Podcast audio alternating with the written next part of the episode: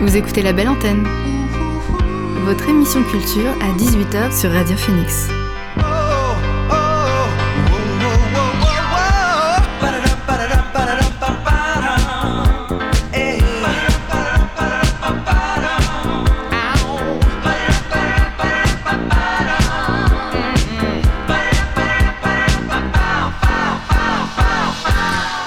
Bonsoir à toutes et à tous, c'est Alix sur Radio Phoenix et il est 18h. On se retrouve pour notre rendez-vous quotidien La Belle Antenne, l'émission pour faire le plein d'actu culturel et divertir vos oreilles.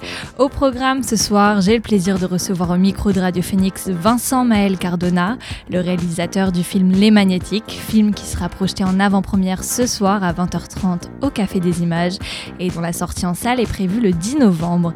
Il y aura également et comme chaque semaine le billet de Léa Romain qui viendra nous parler de mode et d'éco-responsabilité. Enfin, on terminera l'émission avec le Flash Culture de ce mercredi. Mais avant cela, c'est le son du jour.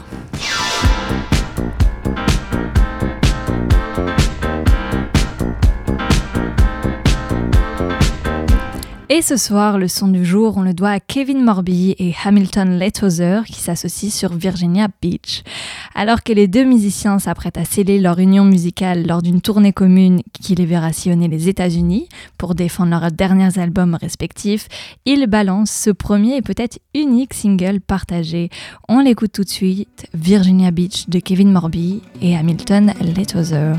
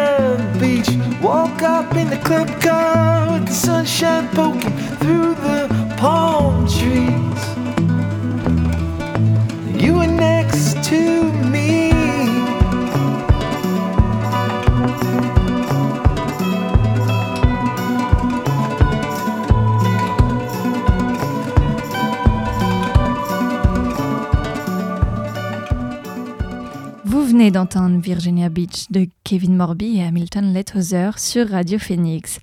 On reviendra aux nouveautés musicales un peu plus tard dans l'émission, car avant cela, c'est l'heure d'accueillir mon invité du soir. L'invité du soir dans la belle antenne. Ce soir, dans la belle antenne, je reçois le réalisateur Vincent Maël Cardona, venu nous parler du film Les Magnétiques. Bonjour Vincent. Bonjour. Les Magnétiques, c'est un film qui prend place dans les années 80, au lendemain de l'élection de Mitterrand et du décès de Bob Marley. Philippe, le personnage principal, vit dans l'ombre de son frère Jérôme, le soleil noir de la bande. Entre la radio pirate, le garage de leur père et la présence d'une certaine Marianne, ainsi que le service militaire, les deux frères ignorent qu'ils vivent là les derniers instants d'un monde sur le point de basculer. Tout ça aussi, ça se passe dans un contexte de guerre froide. Mais je me demandais, euh, en première question, d'où est venue l'idée de ce film, euh, notamment qu'il est ancré dans les années 80, les années Mhm. rock, les radios pirates. Oui, euh, ben, au, au- au commencement, du, au départ de, de- de ce film, je, je sors de, je sors de l'école de cinéma. En fait, Je- on a commencé à l'écrire il y a très longtemps, c'était en 2010. Je sors de, j'ai fait la FEMIS. Je sors de, l'école avec euh, l'intention de, de- de réaliser un, un- un long métrage. Et ma première idée, c'était d'abord de- d'essayer d'expérimenter une écriture collective. Donc j'ai demandé à, des, copines de, la promotion et des copains si ça les intéressait de m'aider à écrire, mon premier film. Et on est tous nés à la même période, c'est-à-dire qu'on est nés au début des années 80. Euh, donc c'est une époque qu'on n'a pas, qu'on a vécu, mais qu'on n'a pas vraiment connue. Euh, et je leur ai proposé ça. Je leur ai dit voilà, est-ce que ça vous dit euh, ensemble, euh, on se met autour d'une table et puis on va essayer d'écrire un film sur le monde qui nous a vu naître. Et tout de suite avec cette idée que ce monde du début des années 80, le monde analogique, le monde en gros, le, le- le- le crépuscule du monde analogique, on est juste avant la révolution numérique, l'idée d'e- d'essayer voilà, de proposer une sorte de plongée dans cette ambiance-là, dans ce monde d'hier, et d'essayer de mesurer la distance euh, qu'on a parcourue euh, depuis. Et, euh, et je dois dire que c'était, je regrette absolument pas ce choix, même si effectivement c'est rare d'écrire à autant. C'était très simple, c'était très vivant, c'était très marrant. Vous avez écrit à 6 et c'était quoi le plus dans cette écriture collective? Bah, c'est qu'on est, on est, euh, c'est hyper vivant. C'est-à-dire, on, est vraiment, euh, on est autour de la table, on parle de- de- des situations, on parle des personnages, on apprend, on construit les personnages au fur et à mesure tous ensemble, et puis on les défend. C'est-à-dire, euh, on se dit, euh, non mais c'est Kader, il pourrait jamais faire ça, je suis pas du tout d'accord. Et puis il y en a un autre qui intervient, et puis il dit, mais si, et puis là, mais ça c'est son moment, mais moi, et, et cette, ce côté très vivant de la discussion, je trouve, profite énormément au texte et, et en particulier au personnage. Et je trouve que ça, c'est un des aspects de l'écriture scénaristique qui est peut-être le plus, euh, enfin pour moi en tout cas, qui est un des endroits les plus, les plus décisifs, les plus importants, c'est de faire exister vraiment des personnages. Et C'est pas facile, c'est euh, voilà. Et je crois que ça nous a, ça nous a aidé beaucoup. En, en Dans les cela. dialogues aussi, leurs dialogues, euh, les dialogues des personnages, c'est Ouais, dans les dialogues, il y avait un truc de, au départ, c'est un film de bande, bon, qui a plus évolué. La bande est toujours présente dans le film, c'est un élément très important, même si c'est vraiment la trajectoire de, de, de- de ce personnage, euh, Philippe. voilà, Philippe. euh, euh, mais euh, mais il y a, mais c'est Philippe par rapport aussi à cette, à cette bande, sa place dans la bande. Et en tout cas, le fait d'être une bande autour de la table, autour du scénario, je pense que ça nous a profité, ça nous a aidé à écrire euh, cette histoire, ouais. Et comment est née l'idée euh, de ce long métrage en fait de, Tu l'as basé notamment dans la radio, la- l'ère de la cassette euh, de Mm. musique. Euh, C'était parce que tu es né dans les années 80. C'est toi qui, qui en es le précurseur euh, de ce film? Oui, oui, euh, très clairement, c'était vraiment, c'était comment, euh, comment les, les, les, les uns les autres, euh, enfin, ils acceptaient de m'aider à écrire mon film, quoi. En gros, il y avait quand même une sorte de, une idée de direction d'écriture. C'est pas un film collectif où vraiment c'est, Mm. on écrit tous ensemble, on invente tous ensemble une histoire. C'est-à-dire que moi, je suis arrivé avec, avec euh, des, des, des, des, embryons de récit, quoi, des, éléments. Et le, et le rapport à la, le rapport à la radio, il est, euh, est d'abord parce que euh, ce, ce moment du début des années 80, il est, il est marqué par l'histoire de la radio. C'est le, le, moment des radios libres. Et, et pour moi, c'était c'était très important de situer les, personnages qui faisaient une aventure avec ce mouvement des radios libres. Alors, un endroit assez particulier de l'histoire des radios libres, puisque euh, donc on est avant l'arrivée de Mitterrand euh, au pouvoir, donc la bande FM est encore un monopole d'État, euh, donc il y a quasiment rien hein, sur la bande FM, euh, il y a cinq radios, quoi, c'est le RTF. Et euh, et- et il y, a, et y, a, y a les fameuses radios pirates, on en connaît quelques-unes, souvent des, des radios qui sont liées à des, euh, à des aventures syndicales ou à des luttes locales. Et, euh, mais il y a aussi toutes ces initiatives qu'à l'époque on appelait les radios sonos.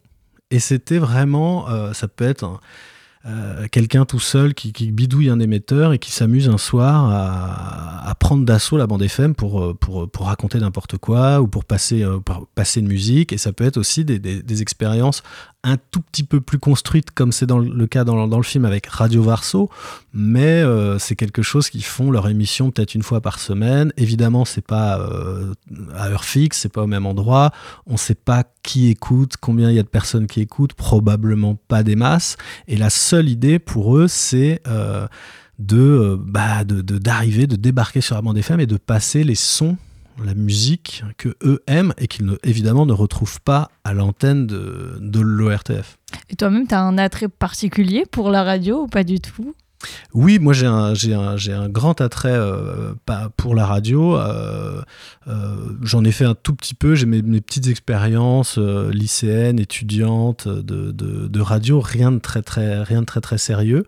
Mais c'est un média qui m'a toujours intéressé, qui m'a toujours passionné. Je suis j'écoute j'écoute beaucoup la radio comme comme comme beaucoup de gens. Mais oui, il y a une il y a, une, sensualité, un rapport à la, disponibilité. Moi, je trouve que écouter la radio, on, est dans un, rapport, de, une disposition ouverte euh, qui- je veux dire, on, on reste libre, quoi. Là où, là où, là où la télévision, là où le cinéma euh, est accaparant, quoi. Nous, nous, Ne permet pas ça. non, il nous, il, nous, il nous propose une expérience qui est complètement immersive, qu'on doit plonger, on doit tout abandonner, on se- on s'abandonne euh, dans le cinéma, dans les écrans. Euh, c'est pas le cas de la radio. La radio, on garde un, un peu, de, un peu de libre arbitre. Je le disais, le film se passe dans les années 80. Ça a été dur de recréer cette ambiance, euh, cette époque, ce, ce décor euh, d'époque. On voit des voitures, on voit des scènes dans des, euh, la scène, euh, de la, maison du père avec ses vieilles tapisseries. Ça a été dur de trouver tout ça. Bah, ce qu'on a vraiment. Bah, euh, oui, c'est un vrai travail, mais c'était le. le, le, le- un des sujets du film, c'était de proposer ce voyage-là. Donc c'était très très important de ne pas se louper sur ces aspects. Et on a découvert au fur et à mesure de la fabrication à quel point c'était vraiment un film d'époque. Et qu'au fond, on, aurait fait un film, je sais pas moi, sur la Renaissance, on aurait peut-être gagné du temps parce que là, on a, là, on a découvert progressivement à quel point à quel point on devait intervenir partout, surtout. Alors qu'on pensait qu'en s'éloignant un petit peu des grands axes, en allant un petit peu plus loin dans la campagne, euh, qu'on allait retrouver des bistrots, finalement, on n'allait pas devoir euh, tant que ça jus. un peu dans leur jus, des maisons un peu dans leur jus, des bagnoles, il y en a quand même encore des bagnoles des années 80. Et, euh, et ben pas tant que ça. Et ben, et ben pas tant que ça. Et ça a quand même, ça, ça, non, ça a beaucoup changé, ça a beaucoup évolué. On a dû intervenir partout.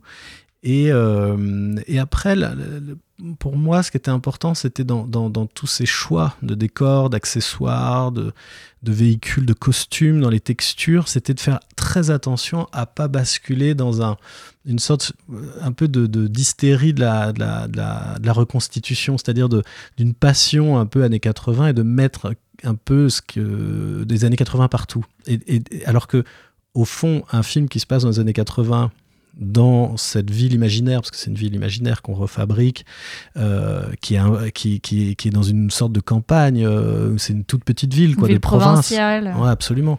Et c'était, euh, en fait, c'est ce qui, moi, ce qui m'intéressait, c'était de recréer, restituer un peu l'ordinaire de cette vie-là. Et, et, et c'est, et du coup, ça a beaucoup plus à voir, d'une certaine manière, avec des éléments des années 60 voire avant et 70 que 80 évidemment puisqu'on est au tout début euh, on est au tout début euh, des années 80 Sur le plan hu- humain, il y a cette relation euh, un peu ambiguë, ce triangle amoureux entre Philippe, Marianne et Jérôme.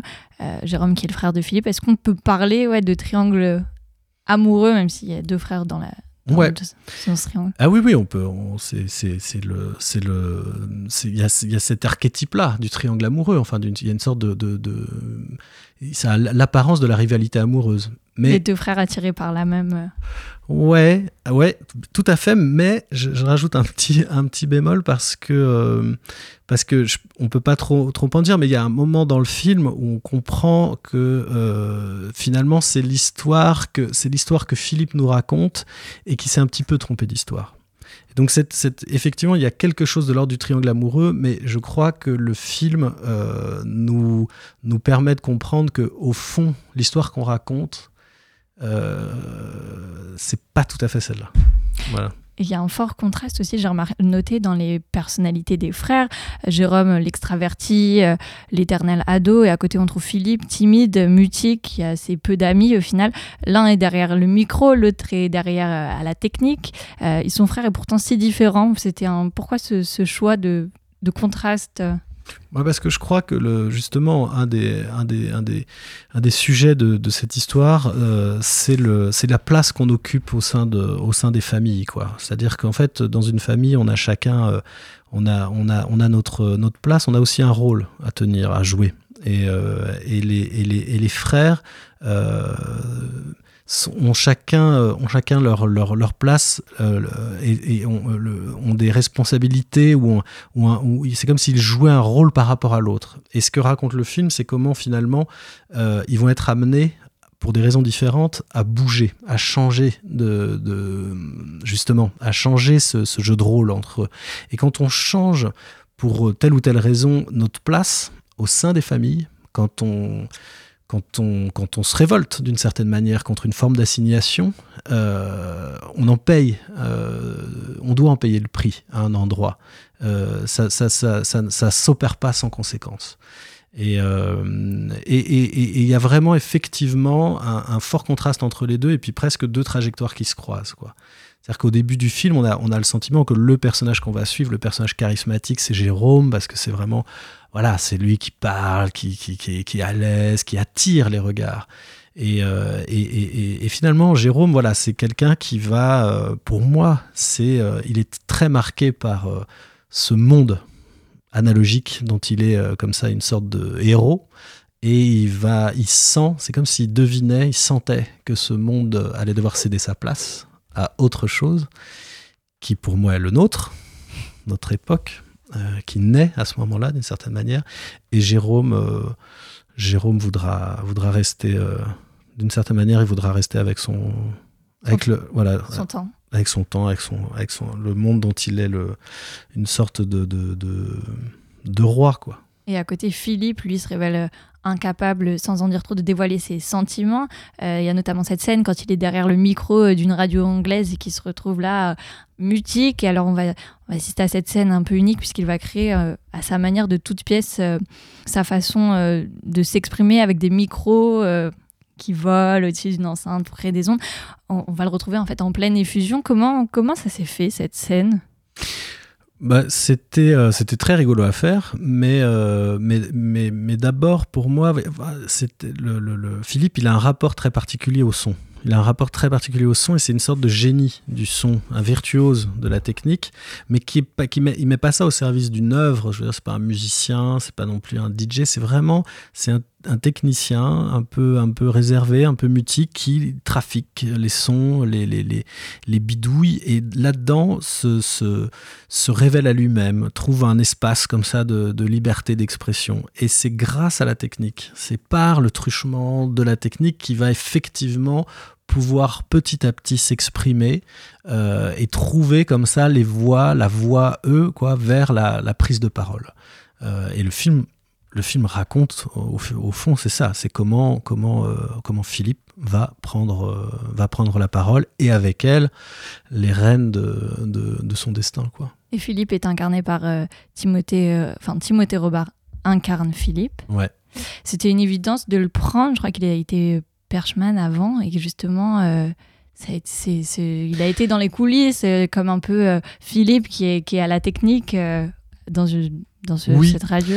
Bah c'était en, en tout cas c'était pas le, le- le- c'était pas le, ce qui nous a fait le- ce qui m'a fait choisir euh, Timothée mais mais c'était un c'était vraiment c'était un plus parce qu'on allait il a il a dû s'entraîner euh, dur pour se familiariser avec ces machines euh, analogiques euh, et, à- avoir des gestes comme si voilà comme s'il était en parfaite fusion finalement avec ces avec ces outils là et le fait qu'il ait une formation de son qui soit effectivement qui vienne de ce de ce département là sa sensibilité euh, au son, son intérêt aussi pour la, pour la, pour la technique, pour ces machines, a été un, un avantage considérable sur le, sur le tournage.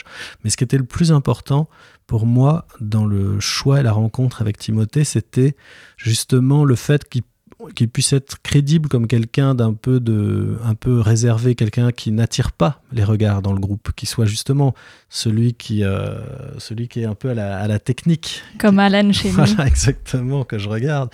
Et, euh, et dans le même temps, ce qui est complètement contradictoire, il devait nous fasciner en permanence et attirer nos regards et nous magnétiser et faire en sorte que nous, on a envie de le regarder lui. Et en même temps, on comprend que les autres ne le regardent pas. Ah, donc ça, c'était pas évident à trouver. Et Timothée, il avait ça. Il a ça. Il a cette euh, magie-là. J'adore. La question du service militaire elle est également présente dans le film, puisque Philippe euh, part faire son service en Allemagne. Euh, ça peut être vu, le service militaire, comme une entrave, mais aussi une libération dans le film pour Philippe. Oui, alors pour moi, c'est d'abord un motif presque mythologique. C'est la, ça appartient, mais la, la mythologie, euh, que- au sens de la mythologie de Barthes, quoi, la deux chevaux, le Tour de France, euh, des grands motifs qui sont aussi, euh, qui sont aussi d'une certaine manière des motifs de cinéma. Donc moi, c'était indispensable que le, le- service militaire prenne une place importante dans cette histoire, parce que je trouve, enfin, je trouve ça assez étonnant à quel point le cinéma euh, français euh, a très peu utilisé le service militaire. Euh, c'est pas quelque chose qu'on retrouve beaucoup dans les films. Moi, j'ai mis euh, dans, le, travail de documentation, de recherche, etc. C'était assez difficile de trouver des, films qui traitaient vraiment du service militaire. Souvent, on parle des armées, de l'armée, mais dans le cadre de films de guerre. Mais euh, dans le cadre de films de, paix, de regarder le service militaire pour ce qu'il était à cette époque-là, à savoir un rite de passage. Bien sûr. Un rite de passage, un rite initiatique qui date de quasiment la nuit des temps. Euh, les sociétés ont toujours eu une forme de, euh, de, de conscription, euh, de- de- de- d'accaparement de, de, d'une classe d'âge masculine au service d'une sorte de, de nécessité de défense. Et le- la rupture qu'on a opérée avec ce, cette institution-là a été très peu interrogée euh, par le cinéma. Et pour moi, c'est un mystère. C'est un mystère parce que euh, c'est quelque chose que, je veux dire, tous les gens qui ont plus de 40 ans aujourd'hui, donc ça représente quand même pas mal de gens, euh, ont eu une vie qui a été profondément marquée par, ce, par cette institution, par ce passage. C'est vrai. Et, et d'ailleurs, les femmes, les hommes, même si, le, service militaire concernait les hommes, mais les femmes toutes, en tant que, en tant que, en tant que, en femmes, en tant que mères, en tant que sœurs, ont, vécu ce, moment charnière dans le parcours de, tout le monde. Et euh, donc pour moi, c'était euh, une occasion trop belle que de faire un film sur le monde qui nous a vu naître pour ne pas parler de, ne pas utiliser dramatiquement ce que pouvaient être les trois jours, quand même, donc ce, moment un peu de sélection, la, tentation, les tentatives d'y échapper, de- de- de- de- de- de- d'essayer de ne pas euh, partir faire son service militaire, et le service en lui-même. C'est le film Les Magnétiques. euh, Tout ça, ça se passe. euh, C'est le film Les Magnétiques qui, notamment a été présenté à la quinzaine des réalisateurs à Cannes cet été. Il a reçu le prix SACD ainsi que le prix d'Ornato Valenti à Deauville. Et j'en oublie, je crois. Non, mais c'est juste que ce week-end, euh, il était dans deux festivals, au festival des euh, Villes Sœurs, euh, au Tréport, et au festival de Mâcon, le festival Effervescence. Et il a, il a eu euh, au festival de Mâcon le, Grand Prix, et au festival de, de- de- des Villes Sœurs le, le Grand Prix aussi, et, le, et un prix pour Timothée, un prix d'interprétation, et un prix jeunesse. Et, euh, et on est évidemment très très content. Mais euh, ce qui, moi, m'a particulièrement marqué, ce que je vois aussi à, travers les avant-premières que je peux faire et, même les, les, voyages aussi à l'étranger euh, dans, les dans les festivals hors de France, c'est que c'est l'intérêt de, de- de- des, des- des plus jeunes pour cette histoire. Et, euh, et là, en l'occurrence, c'est vrai que bah, y a deux prix de la jeunesse. Le film a reçu deux prix de la jeunesse euh, ce week-end, qui attestent euh, de ce que de ce que moi je ressentais déjà un peu dans les dans les avant-premières, et qui, je, vous- je, je vous l'avoue, un peu pour moi une surprise. C'était pas euh, C'était pas prévu. bah, c'était pas prévu, en tout cas, c'était pas quelque chose. Je... C'était pas évident. C'était pas évident, puisque c'est la convocation, quand même, d'une, d'une, d'une époque, d'un monde qui, a priori, voilà, est quand même quelque chose de complètement euh, étranger, pour Bien le sûr. coup. Et, euh, et, et il faut croire qu'il y a des liens. euh, et ça, ça m'interpelle et ça m'intéresse et, je, et ça me fait penser. Et ça me Pour fait. la suite, Non, pour, non, pour, pour le comprendre, euh, comprendre ce film et lucider aussi une part des intentions qu'il y a derrière le film. Mais ça me fait penser, je me dis, cette époque, elle est, marquée, c'est une époque de transition. Le, début des années 80, c'est vraiment la fin du, du monde des années 70, qui est un monde qui vient de, loin, et le début d'autre chose. Donc, c'est des époques qui sont tiraillées comme ça. Il y a des, il y a des mouvements de plaques tectoniques. Et aujourd'hui, s'il y a bien quelque chose qui, qui, qui, qui marque euh, notre époque, quel est le sens de ce qu'on vit en ce moment, c'est bien l'idée de la transition, c'est bien l'idée de la nécessité même euh, de la transition. Donc peut-être, je sais pas, il y a des échos en tout cas, il y a des choses.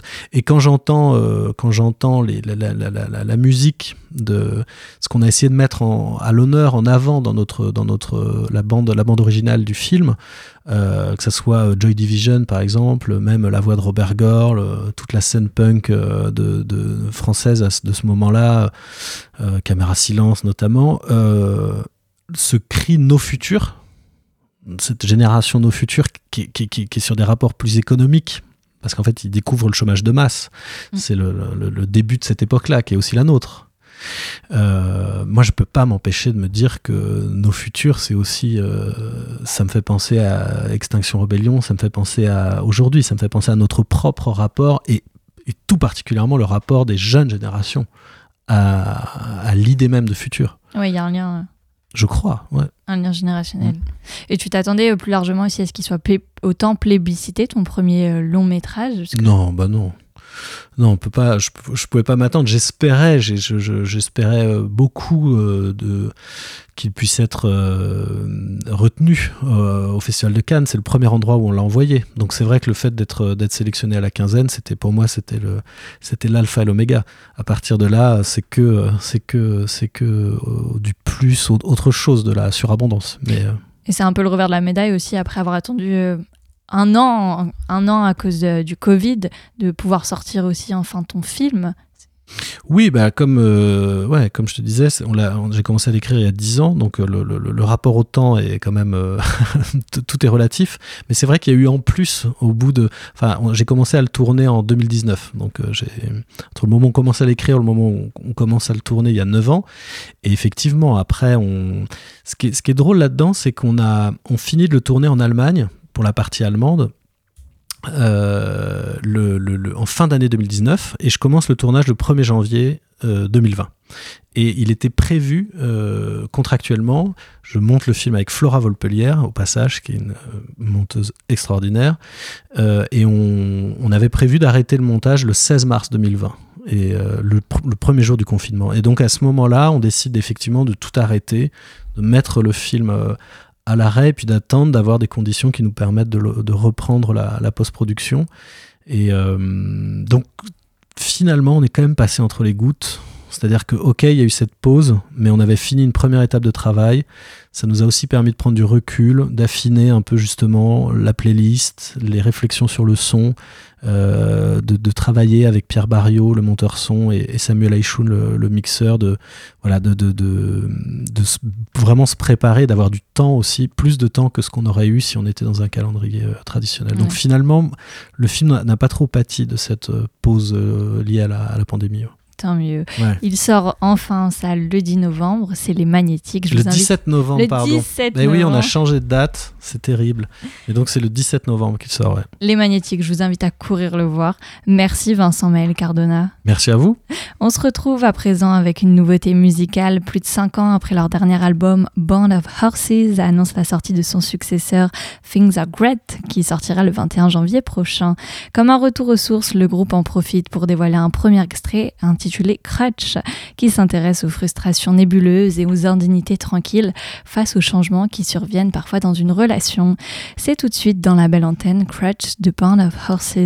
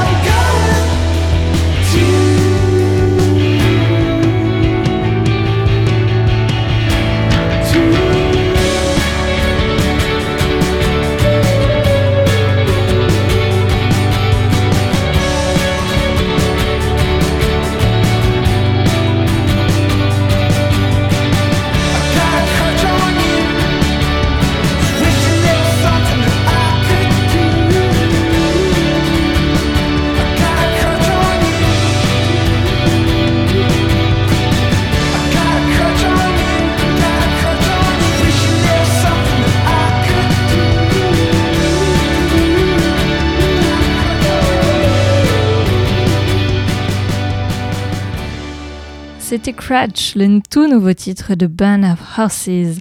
On passe maintenant à l'instant mode avec Léa Romain. Salut Léa. Bonsoir Alix. Alors de quoi tu vas nous parler cette semaine? Cette semaine, nous allons parler de Stella McCartney et de Sonia Carrasco. Est-ce que tu les connais ou au moins connais leurs points communs? Pas du tout. Eh bien, ces deux créatrices sont engagées dans le luxe durable et favorable à la protection de la planète. Pour vous faire un petit retour sur l'actualité de ce débat, le mardi 5 octobre, lors de la clôture de la Fashion Week à Paris, des militants écologistes ont infiltré le défilé de la maison Louis Vuitton. Une fois sur le podium de la galerie du Louvre, les activistes ont brandi des banderoles où l'on pouvait par exemple lire Le climat est une victime de la mode ou encore Changeons de mode, pas de climat. En fait, au fond, tous ces agissements-là, ils ont pour but de dénoncer les conséquences climatiques de l'industrie de la mode, qui représente aujourd'hui jusqu'à 8,5% des émissions de gaz à effet de serre dans le monde. En fait, si bien que derrière toutes ces revendications qui durent depuis des années, enfin des maisons et des couturiers ont entendu et compris le message. Et justement, tu nous en parlais euh, la semaine dernière avec la maison Chloé, qui a déjà commencé à prendre des initiatives en faveur de l'écologie, de la transparence. Oui, eh bien c'est ça eh bien, d'autres maisons ont aussi commencé cette transition. Mais tu le sais, euh, certains avaient déjà adopté cette politique dès le début. Alors, je vais vous parler notamment du cas de la jeune créatrice Sonia Carrasco, qui souligne l'importance d'utiliser exclusivement des matériaux aux conséquences minimes sur l'environnement depuis ses toutes premières collections. Par exemple, sa collection Printemps-été 2022 utilise uniquement du daim vegan provenant de la sucre à canne, du chanvre bio, du coton recyclé ou du plastique conçu à partir de canne à pêche. Mêlé à une esthétique couture, le résultat est pourtant toujours aussi séduisant. Personnellement, j'apprécie vraiment le mariage des coupes radicales avec du macramé fait main et des pièces de crochet artisanales. Et cet engagement, bah, il ne date pas d'hier, non. Il intervient dans la lignée des collections présentées en 2019 et 2020 par Anna, notamment à Londres. En 2019, lorsqu'elle présente sa toute première création, elle inscrit le slogan Votre mode est en train de tuer mon monde sur ses t-shirts, ce qui a été en soi sa manière d'affirmer dès le début ses convictions. Est-ce que des plus grandes maisons aussi ont fait cette transition? Eh bien, à côté de cette créatrice qui a donc émergé avec sa ligne éco-responsable bien définie, oui, d'autres créateurs et maisons tendent à changer leur politique déjà construite.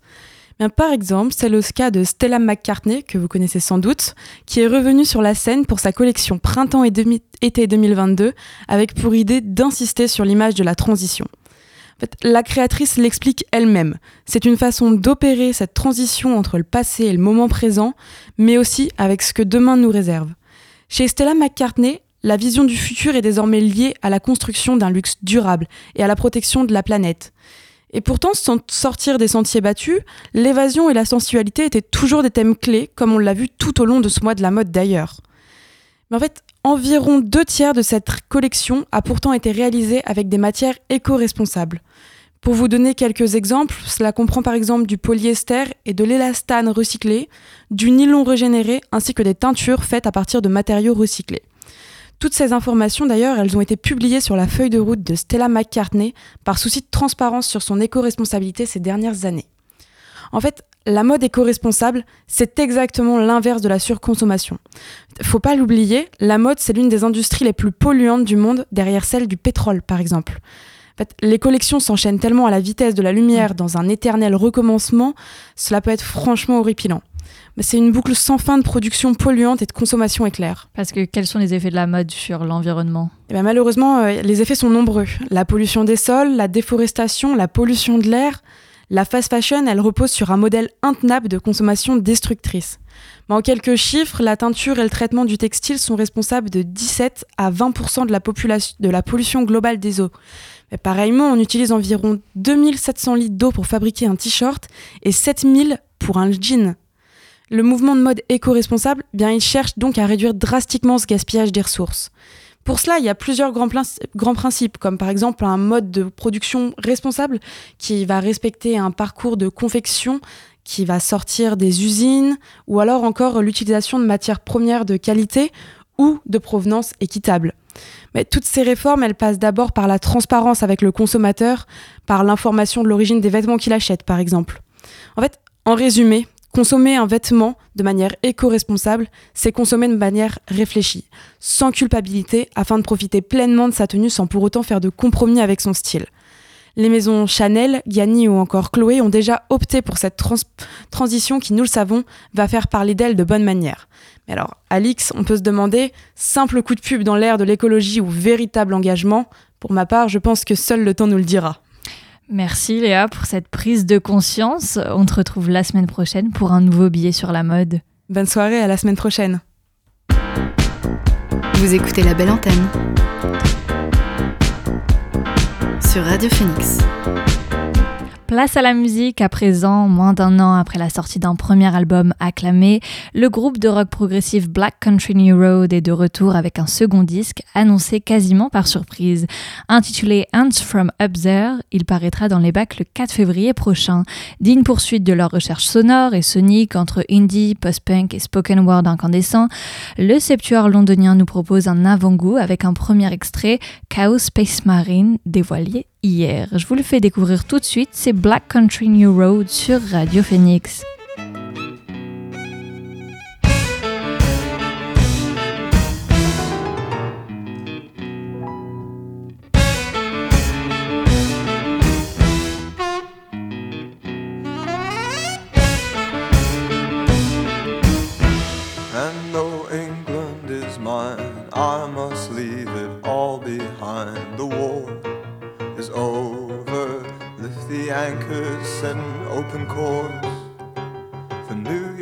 Lines, I think of all that went wrong. The sailor boys light up in song and they sing of London. Love they made there, will it really last? Anytime. What's that that you said to me? Oh, I'm a chaos space marine, so what? I love you, darling. Will you take my metal hand? It's cold. Time, you will find these things take up space inside your mind. Where you could be keeping hardest thoughts of the sea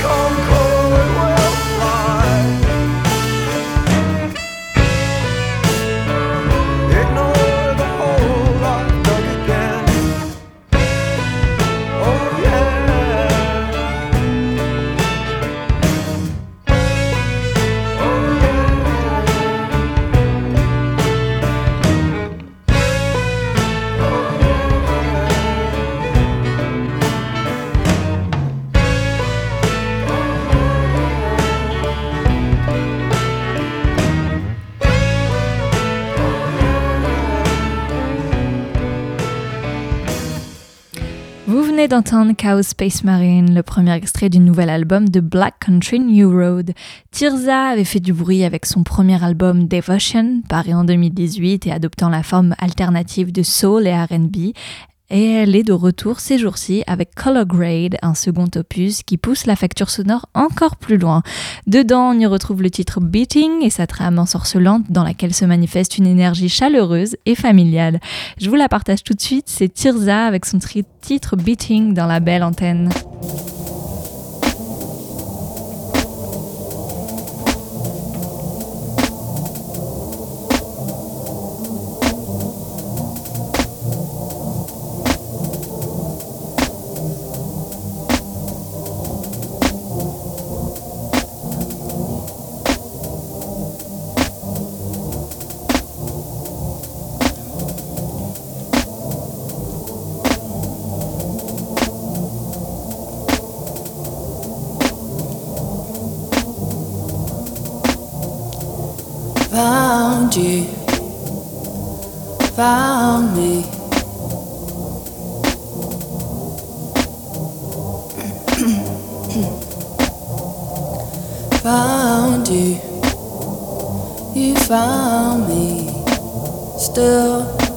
This, in knowing you, you got me, I got you. We made life is beating.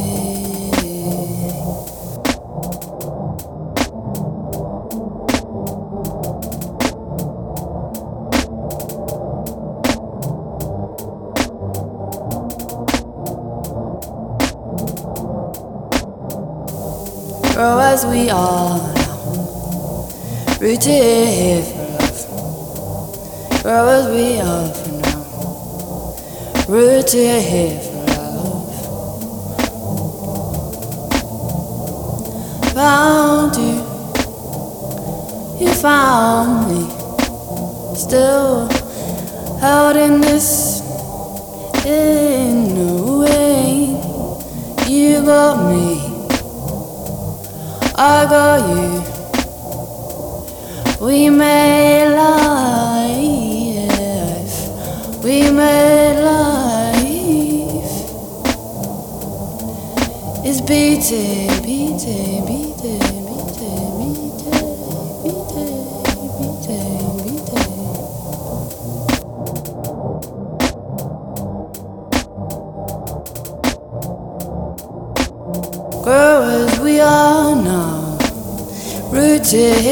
for love. Grow as we are now, rooted here for love.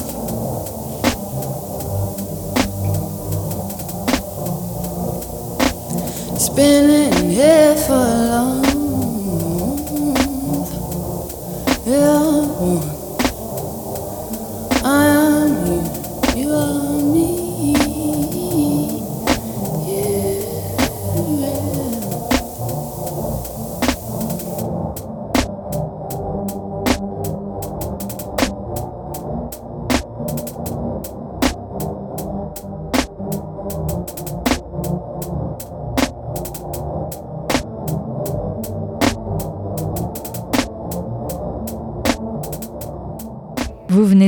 Beating de Tirza dans la belle antenne. On passe à présent et comme chaque jour aux dernières actualités culture qu'il ne fallait pas rater aujourd'hui.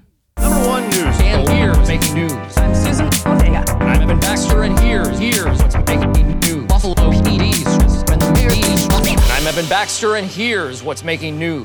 Et on commence ce flash avec Squid Game, la série sud-coréenne qui mêle jeux d'enfants et violence extrême n'en finit pas de faire parler d'elle. Cette fois, c'est pour un record car elle a été vue par plus de 111 millions de téléspectateurs depuis son lancement le 17 septembre dernier, soit l'un des plus gros démarrages de l'histoire de Netflix. Le phénomène a même atteint la Chine, pays dans lequel l'accès à la plateforme est pourtant bloqué. Série toujours, une page se tourne pour NCIS Enquête spéciale. Après 19 saisons et 418 épisodes, l'acteur Mark Harmon, qui jouait l'agent Gibbs, quitte la série.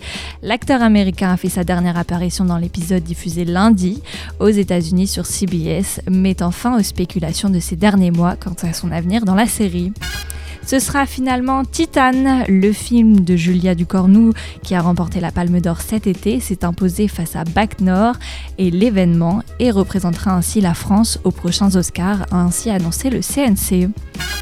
Une consécration lundi était décerné le prestigieux Wildlife Photographer of the Year, le concours annuel de photographie animalière. Organisé conjointement par le Musée d'histoire naturelle de Londres et BBC, et BBC Wildlife, plus de 50 000 candidats professionnels et amateurs de 95 pays y participaient. Grande première dans l'histoire de la compétition lancée en 64, c'est un Français qui a été récompensé. Et oui, Laurent Balesta a reçu le grand prix du jury de cette édition 2021 pour son cliché pris en Polynésie française et visible qui montre un rassemblement de mérous camouflés par un nuage d'œufs fécondés. Voilà, c'est tout pour le Flash Culture de ce mercredi. Retour à la musique, Atmosphère, le duo hip-hop underground de Minneapolis vient de publier son album World. Il nous plonge dans l'univers du jeu vidéo et de la science-fiction des années 90. Si leur dernière sortie était devenue plus ciné- cinématographique et préoccupée par la condition humaine, ce disque parvient à réintroduire des moments plus légers, comme avec les mélodies de Clocked qui rappellent les débuts du duo. On l'écoute tout de suite, c'est Atmosphère sur Radio Phoenix.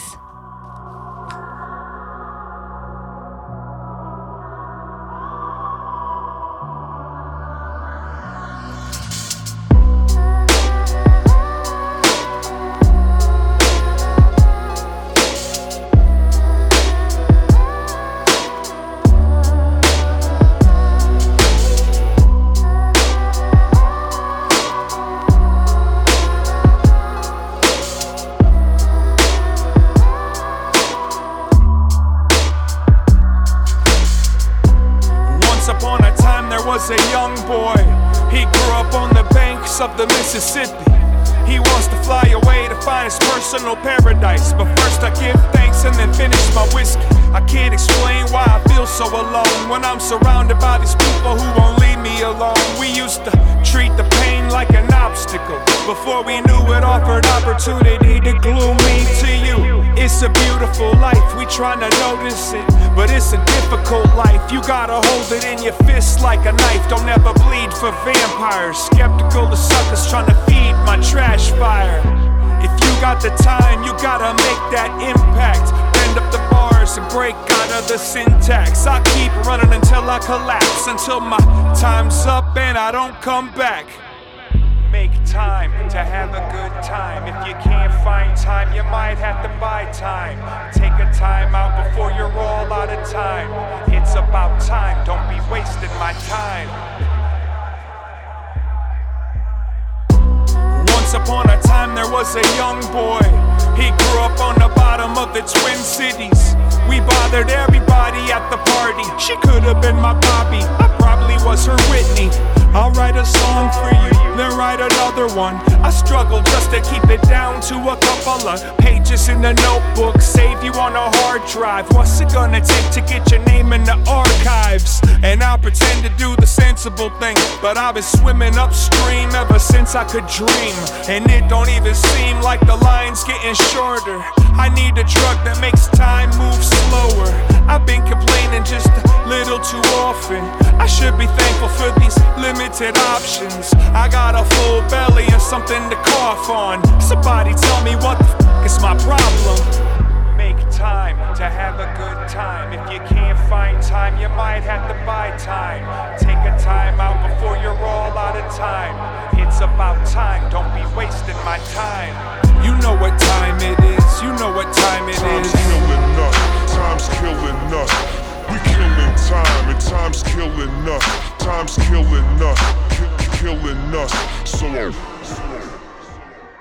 C'était Clout du duo hip-hop Atmosphère.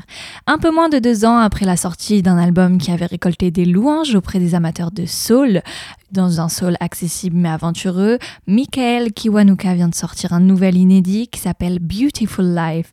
Le chanteur et guitariste d'origine ougandaise dévoile aujourd'hui ce titre comme une ballade bouleversante aux orchestrations éthérées et qui, a été enregistré pour le documentaire d'Orlando Van Eisendel qui s'appelle Converge Courage in a Crisis, sorti sur la plateforme Netflix.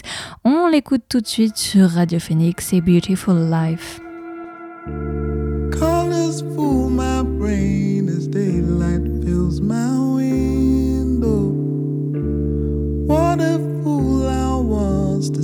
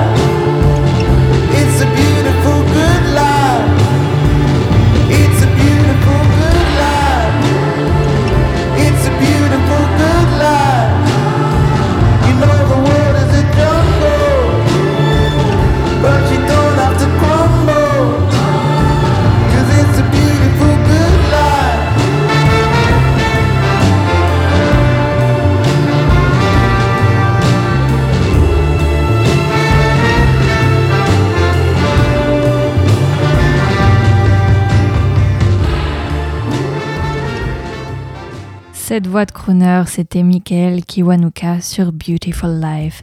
Et voilà, la belle antenne, c'est fini pour aujourd'hui, mais je vous retrouve demain dès 18h, même heure, même lieu. D'ici là, continuez à ouvrir en grand vos oreilles. Bonne soirée à tous. Ciao